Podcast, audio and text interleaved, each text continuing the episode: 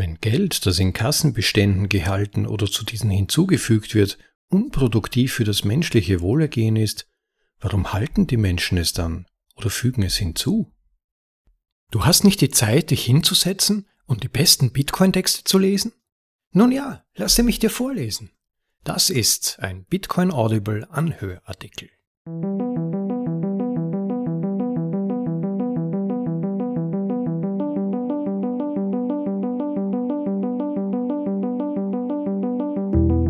Hey und hallo, herzlich willkommen zur Folge Nummer 18 von Bitcoin Audibles in deutscher Sprache, den besten Artikeln aus dem Bitcoin Space für euch in deutsche Sprache übersetzt und zum bequemen Anhören für unterwegs oder daheim. Wenn ihr etwas über die Grundlagen der Austrian Economics, also der sogenannten österreichischen Schule der Ökonomie lernen wollt, ist das hier ein guter Einstieg. Der Text, den ich euch heute vorlese, ist ein Vortrag von Hans-Hermann Hoppe aus dem Jahre 2009 und ist phasenweise durchaus anspruchsvoll. Er beschäftigt sich mit der sehr grundsätzlichen ökonomischen Frage, ob es sich beim Sparen oder dem Hodeln, wie wir in Bitcoin so schön sagen, wirklich um eine nützliche ökonomische Funktion handelt. Gerade von Anhängern des Keynesianismus, also der Schule von John Maynard Keynes, die als vorherrschendes ökonomisches Theoriegebäude die ganze westliche Wirtschaft prägt, wird das gerne in Frage gestellt. Ihr zufolge soll Geld ausgegeben, nicht gespart werden, um die Wirtschaft am Laufen zu halten. Dieser Text zielt also ein wenig stärker auf die Grundlagen der ökonomischen Überlegungen, auf denen Bitcoin aufbaut. Wie definieren wir Wert und wie können wir unser Leben mit größtmöglicher wirtschaftlicher Stabilität und Sicherheit planen? Wenn euch dieses Thema interessiert, dann hört euch unbedingt auch die nächste Folge Nummer 19 an. Die ist viel kürzer und hat direkten Bitcoin-Bezug, aber der Text von Hoppe ist ein wirklich guter Einstieg, um gewissermaßen das ökonomische Grundlagendenken, das dahinter steht, besser zu verstehen. Insofern macht es euch nun bequem für Der Ertrag aus gespartem Geld neu überdacht. Originaltitel Der Yield from Money Held Reconsidered. Ein Vortrag gehalten am Franz Kuhel Gedenktag im Mai 2009 von Hans Hermann Hoppe. Franz Kuhel nimmt in der Geschichte des ökonomischen Denkens und insbesondere der Wiener oder österreichischen Schule der Ökonomie einen Ehrenplatz ein.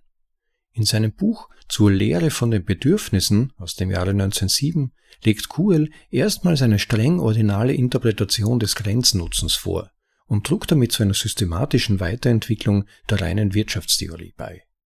Da diese Vorlesung Kuhel zu Ehren benannt ist, hielt ich es für angebracht, hier auch ein rein theoretisches Problem der Volkswirtschaftslehre zu erörtern.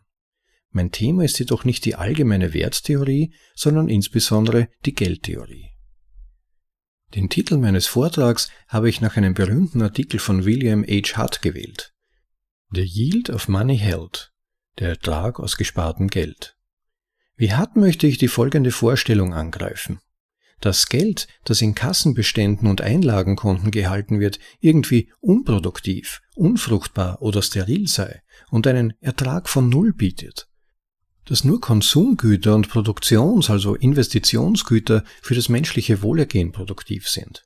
Dass die einzige produktive Verwendung des Geldes in seiner Zirkulation liegt, das heißt in seiner Ausgabe für Konsum- oder Produktionsgüter. Und dass das Halten, das heißt das Nichtausgeben von Geld, den zukünftigen Verbrauch und die zukünftige Produktion verringert. Diese Ansicht ist innerhalb und außerhalb der Wirtschaftswissenschaft äußerst beliebt. Hart bietet viele Beispiele seiner Befürworter. Ich biete hier nur zwei an. Der erste ist John Maynard Keynes. Ein berühmtes Zitat aus seiner allgemeinen Theorie genügt für meine Zwecke. Ein Akt des individuellen Sparens womit Keynes das Halten oder Horten von Bargeld anstelle von Konsum- oder Investitionsausgaben meint, Zitat, bedeutet sozusagen eine Entscheidung, heute nicht zu Abend zu essen. Aber es erfordert keine Entscheidung, in einer Woche oder in einem Jahr zu Abend zu essen oder ein paar Stiefel zu kaufen oder eine bestimmte Sache zu einem bestimmten Datum zu konsumieren. So drückt es das Geschäft, das heutige Abendessen zuzubereiten, ohne das Geschäft zu stimulieren, sich für einen zukünftigen Konsumvorgang vorzubereiten. Es ist kein Ersatz für die gegenwärtige Konsumnachfrage durch zukünftige Konsumnachfrage. Es ist eine Nettoverringerung dieser Nachfrage. Zitat Ende. Hier gilt, das Halten von Geld, also das Ausgeben weder für Konsum noch für Investitionsgüter, ist unproduktiv, ja sogar schädlich.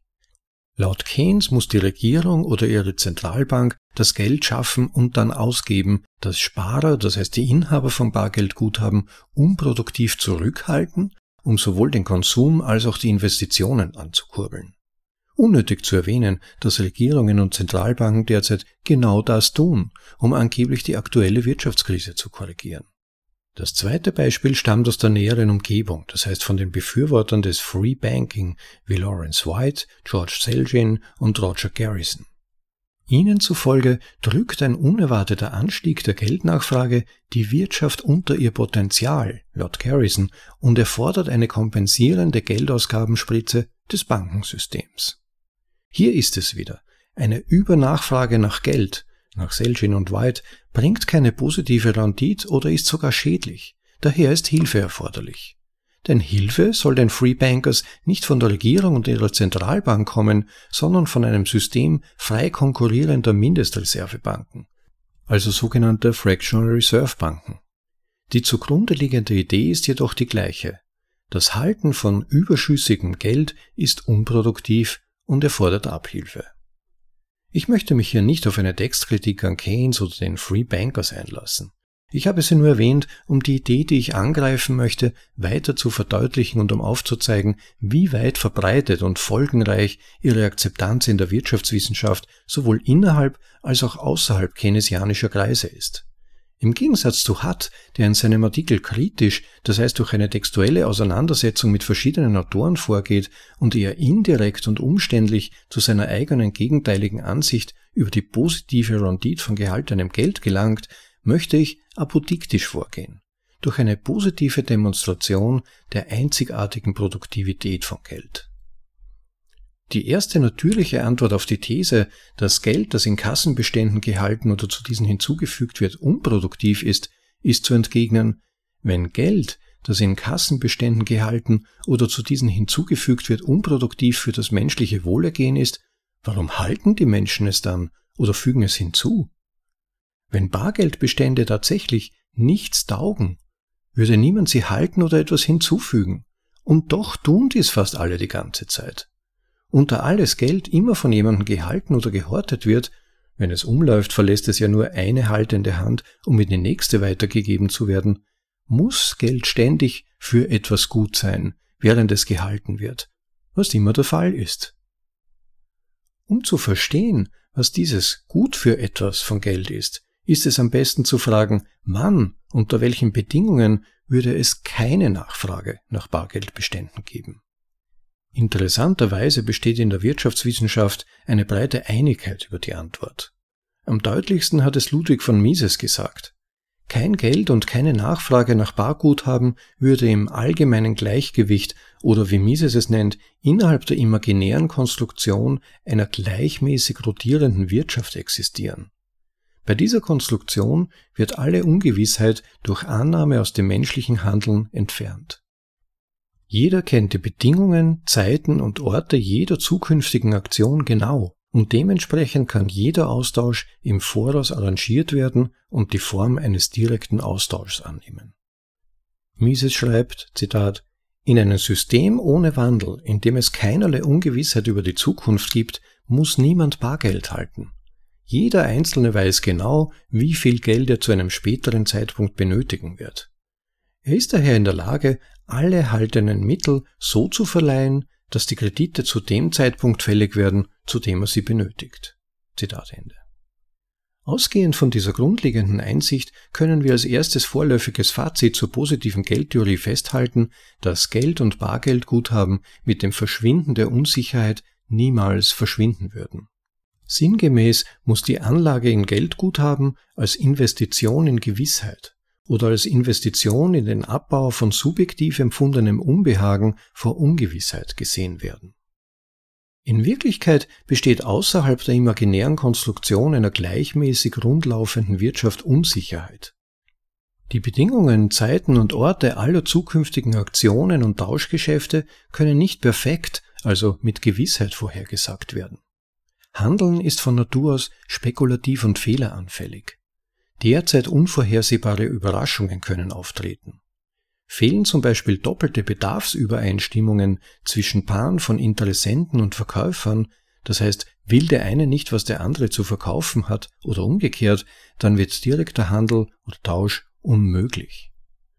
Angesichts dieser Herausforderung unvorhersehbarer Zufälligkeiten kann der Mensch Güter nach ihrem Grad der Marktfähigkeit und nicht nach ihrem Gebrauchswert für ihn als Konsum- oder Produktionsgut bewerten und den Handel auch dann in Betracht ziehen, wenn ein zu erwerbendes Gut marktfähiger ist als eines, das verzichtbar ist.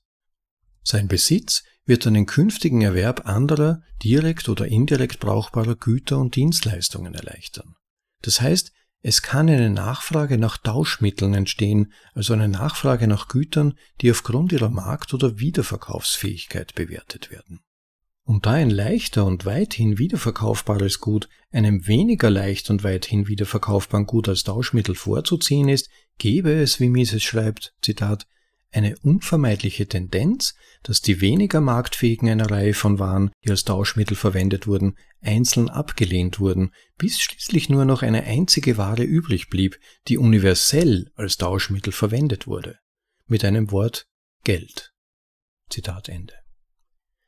Während diese kurze Rekonstruktion des Ursprungs des Geldes bekannt ist, wurde zu wenig Aufmerksamkeit darauf gelenkt, dass Geld als das am leichtesten und am weitesten verkäufliche Gut gleichzeitig das universellste und sofort verwendbare Gut ist, weshalb der Zinssatz, das heißt der Diskontsatz zukünftiger Güter gegenüber gegenwärtigen Gütern, in Geld ausgedrückt wird.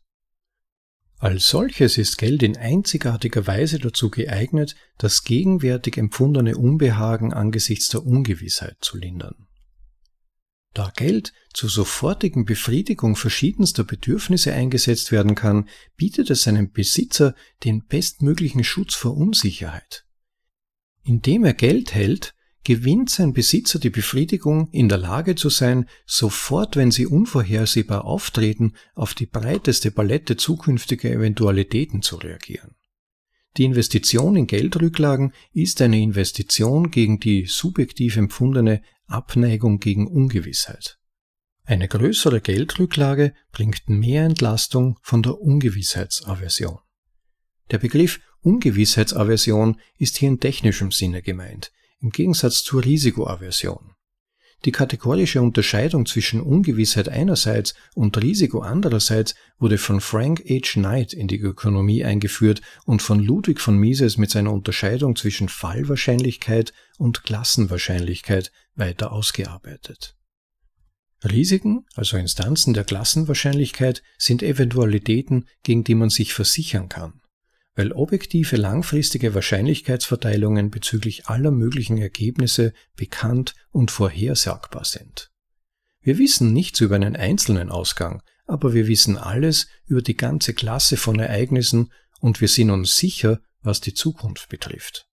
Soweit der Mensch mit einer riskanten Zukunft konfrontiert ist, braucht er kein Bargeld zu halten.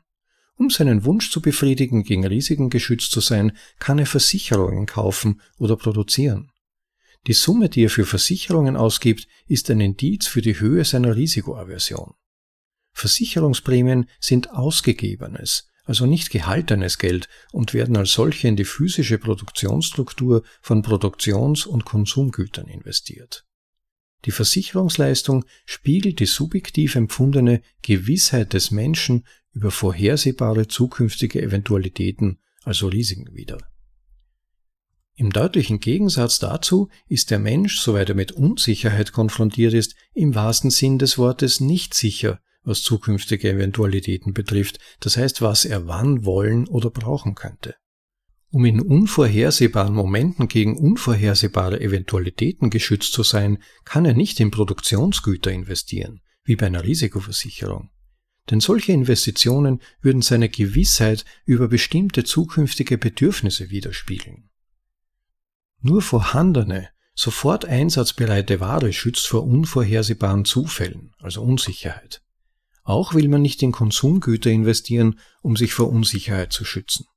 Denn auch eine Investition in Konsumgüter ist Ausdruck der Gewissheit über bestimmte momentane oder unmittelbar bevorstehende Bedürfnisse.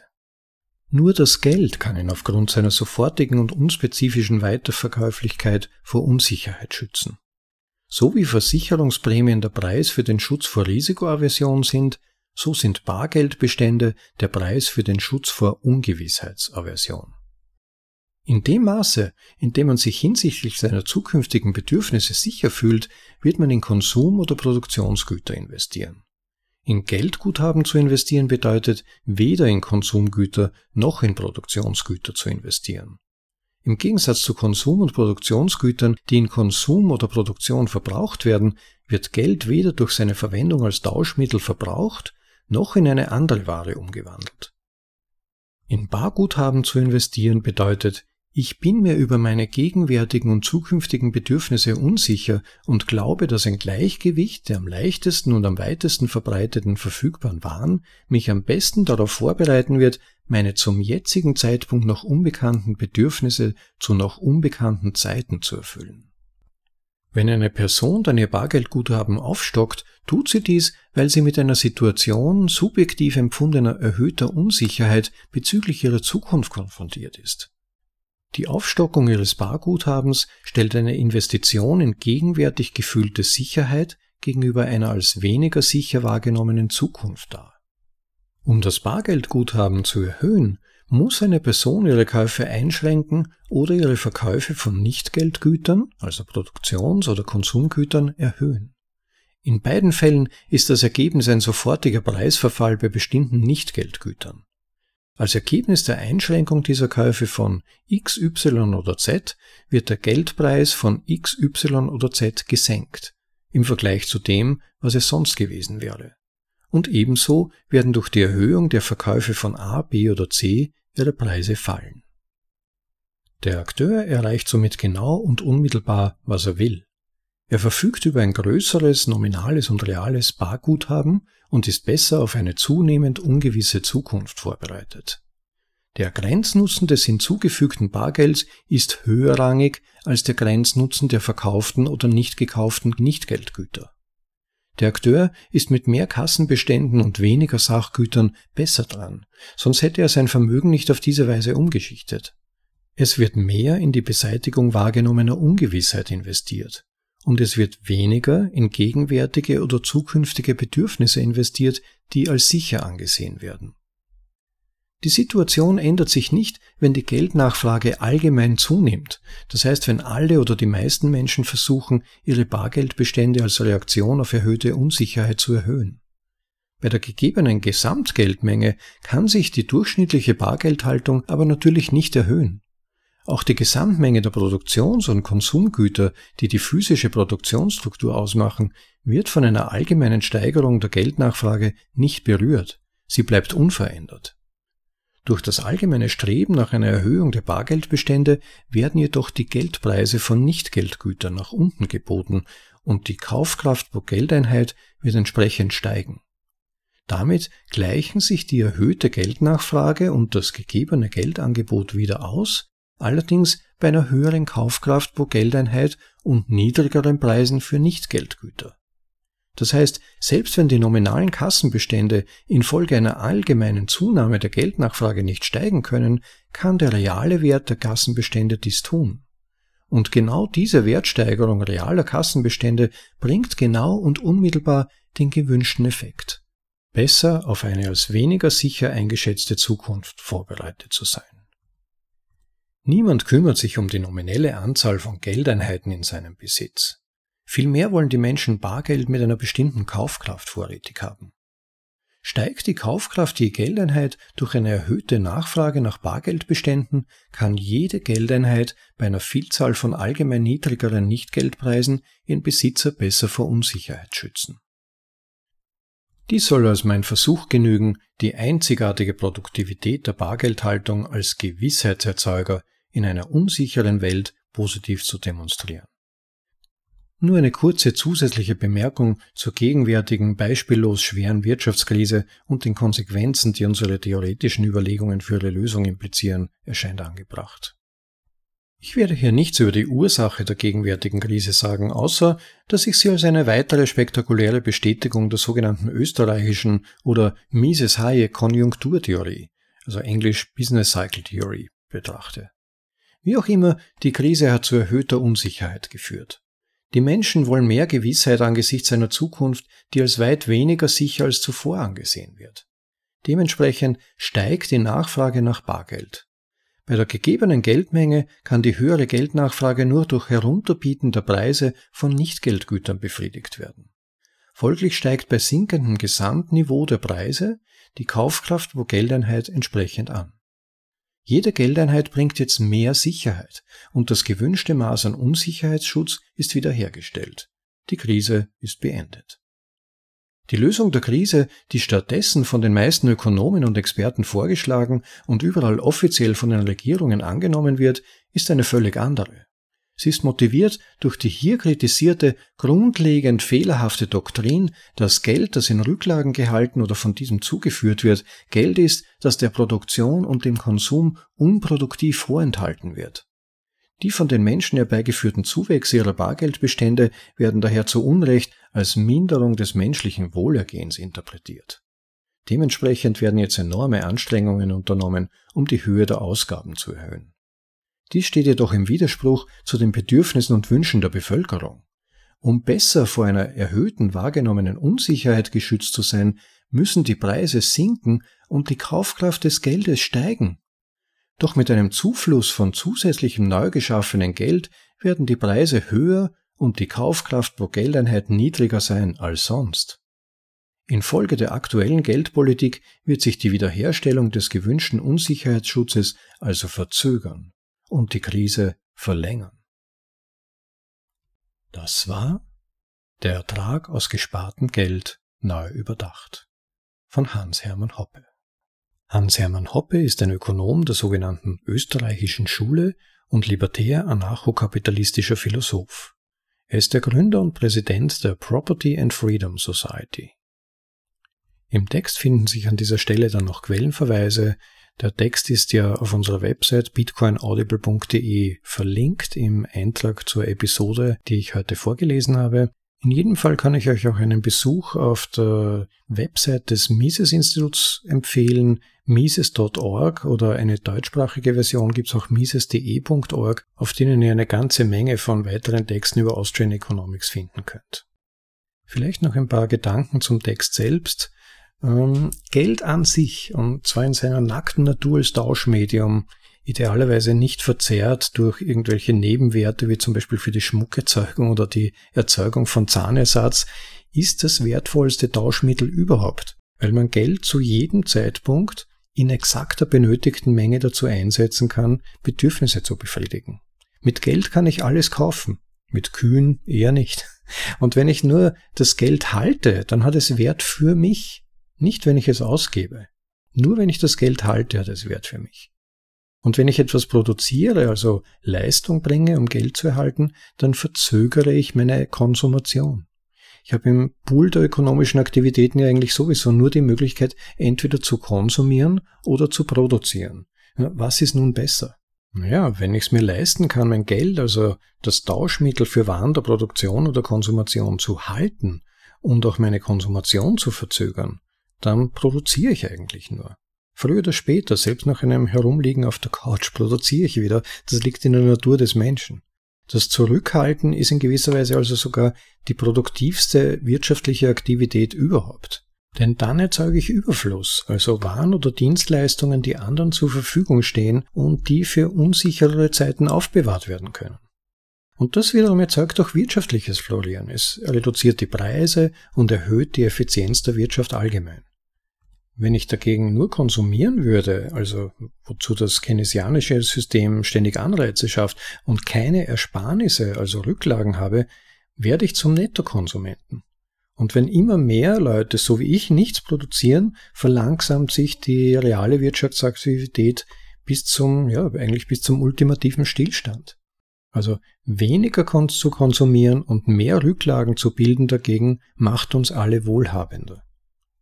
Gibt es Alternativen zur behauptet idealen Möglichkeit, sich mit Geldrücklagen zu bilden und zu sparen? Ja, natürlich, ich könnte mir auch eine Wohnung kaufen. Auch dann ist Wert darin gespeichert. Das Problem ist nur, dass ich nicht wirklich sicher sein kann, welcher Wert meiner Wohnung in der Zukunft beigemessen wird und vor allem kann ich sie weder rasch verkaufen, wenn ich dringend etwas anderes für in etwa den gleichen Wert erwerben muss, noch kann ich Teilstücke davon verkaufen, wenn ich etwas erwerben möchte, das nur geringeren Wert hat. Also wenn ich zum Beispiel arbeitslos werde und die aktuellen Lebenshaltungskosten überbrücken muss, ist es dann schwer, nur diesen Teil flüssig zu machen. Geld hat eine wichtige Speicherfunktion. Aber auch die Eigenschaften des Geldes wie eben Teilbarkeit und Wertbeständigkeit sind wichtig. Also wenn Geld als solches in seinem Wert ständig aufgeweicht wird, taugt es natürlich immer weniger als längerfristiger Wertspeicher und es ergeben sich genau die Dynamiken, die wir seit Jahrzehnten des Keynesianismus beobachten können. Jeder muss ständig mehr arbeiten, um aber dennoch immer weniger Rücklagen für die gleiche Arbeitsleistung bilden zu können. Man ist gezwungen, auf andere Wertspeicher, also äh, solche, die sich im Moment sicherer anfühlen, auszuweichen. Auf, eben auf Wohnungen, auf Häuser, auf Gold oder noch ihrer. Man muss einen Zweitjob als Marktbeobachter und Wertpapierspekulant ausüben, um die Nase vorn zu behalten, statt sich auf seine eigentlichen Talente konzentrieren zu können und maximalen Wert damit zu generieren. Und das führt zu Situationen, in denen ganze Landstriche äh, zum Bau von riesigen Häuserarealen versiegelt werden, in denen eigentlich gar niemand wohnt, sondern die nur als Investitionsobjekte genützt werden, um zu einem Wettrennen mit der Inflation, weil er das Geld immer weniger Kaufkraft hat, abzusichern. Aber wir wissen instinktiv eben, dass wir es vorsorgen müssen. Also irgendwo wollen wir unseren Wert speichern. Deshalb ist im Wert langfristig kalkulierbares Geld, also Geld, das im Idealfall im Wert entweder konstant ist oder steigt, für die Bewältigung unserer ja, ganz natürlichen menschlichen Unsicherheitsaversion, wie das Hoppe nennt, so essentiell. Nur mit gesundem Geld als universell einsetzbarem Tauschmittel können wir planen, sowohl für sichere als auch für unsichere Zeiten. Und damit mag ich es mal dabei bewenden lassen. Ich denke mal, das ist ein ganz wichtiger Grundlagentext, wo man mal die Missverständnisse, dass sozusagen Geld immer wieder in die Wirtschaft gepumpt werden muss, damit die Wirtschaft florieren kann, doch ein wenig aufräumt und hier eine logische, meiner Meinung nach ganz schlüssige Beweisführung eigentlich vollbringt. Und ja, in diesem Sinne, dafür ist Austrian Economics immer gut. Es geht um äh, Überprüfung des realen menschlichen Verhaltens, äh, sogenannten Praxeologie und daraus folgenden Schlussfolgerungen. Und das ist zumindest als Kontrapunkt zum Keynesianismus, der uns ja genau in die Situationen geführt hat, in denen wir uns aktuell befinden, in jedem Fall wertvoll. Die nächste Folge, wie erwähnt, wird da noch ein Sahnehäubchen drüber setzen und hat einen direkten Bezug zu Bitcoin. Freue dich schon mal darauf, erscheint in, vielleicht schaffe ich sogar heute noch oder spätestens morgen Folge Nummer 19. Lasst euch überraschen. Ach ja, eines noch. Vergesst bitte nicht, den Podcast oder diese Folge zu liken oder zu subscriben. Das ist wirklich super nett und euch hilft es, keine Folge zu verpassen. Und zu guter Letzt, hinterlasst doch ein paar Kommentare auf unserer Website bitcoinaudible.de. Kleine Kommentare helfen immer besser zu verstehen, was euch interessiert und gefällt. Danke. Und für heute noch einen super Tag. Genießt das Leben. Ciao, euer Rob.